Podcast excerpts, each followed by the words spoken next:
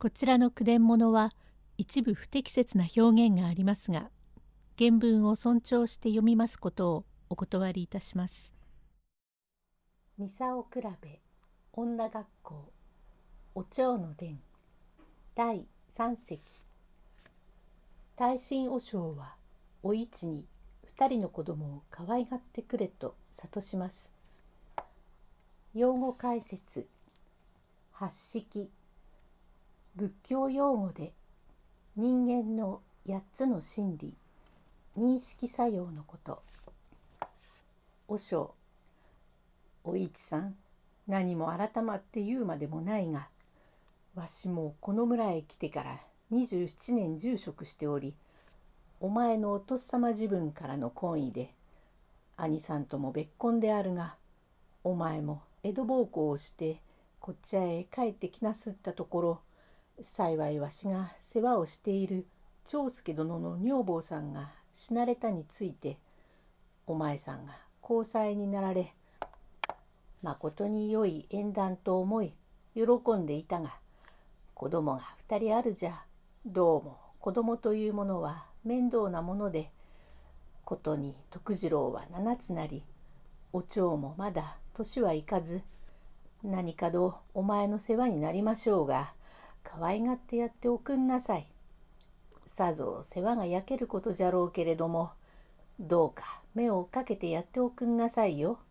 よいかえ？何でございますか？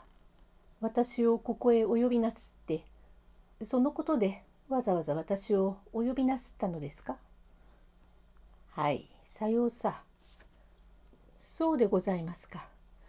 しかし、おかしなことをおっしゃいますね。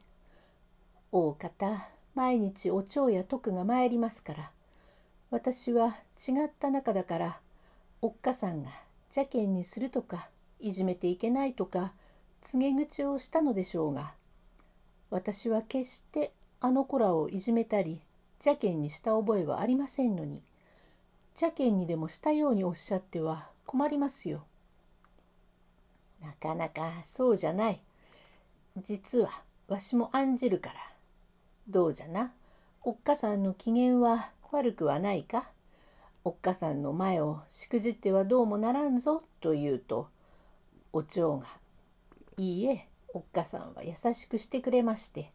死んだおっかさんよりはるかに可愛がっておくんなさるので、私は幸せでございますと、お前のことをエロを褒めるじゃ。褒めるかどうだか知りませんが、私も届きませんから。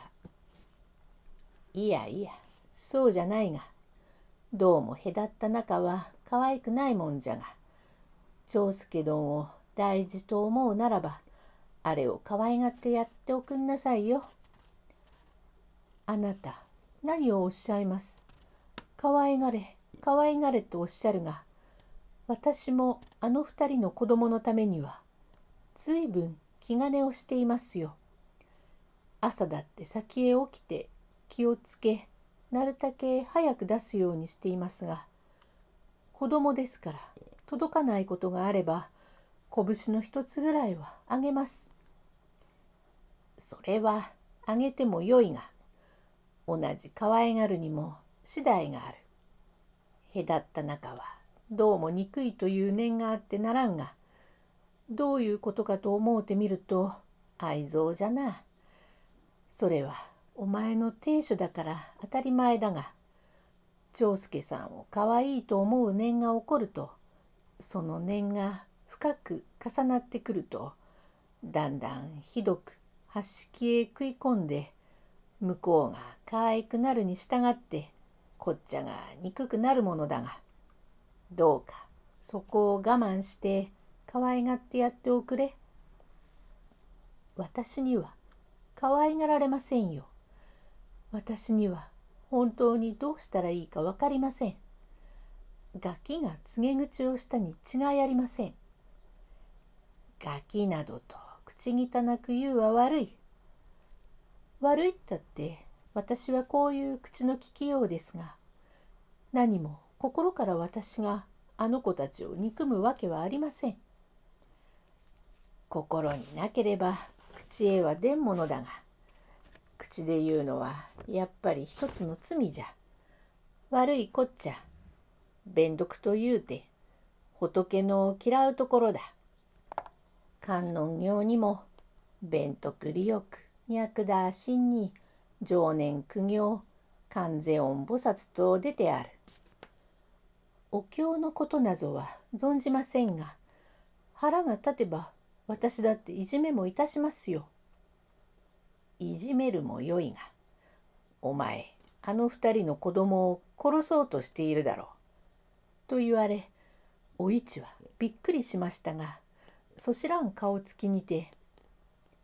これは面白い。何を証拠にそんなことをおっしゃいます。誰がそんなことを申しました。静かにしないか。実は婚姻の中じゃから男まで使いにやって呼びにやったのじゃが今日お前が後から持ってきなすった飯が黄色いので」と言われ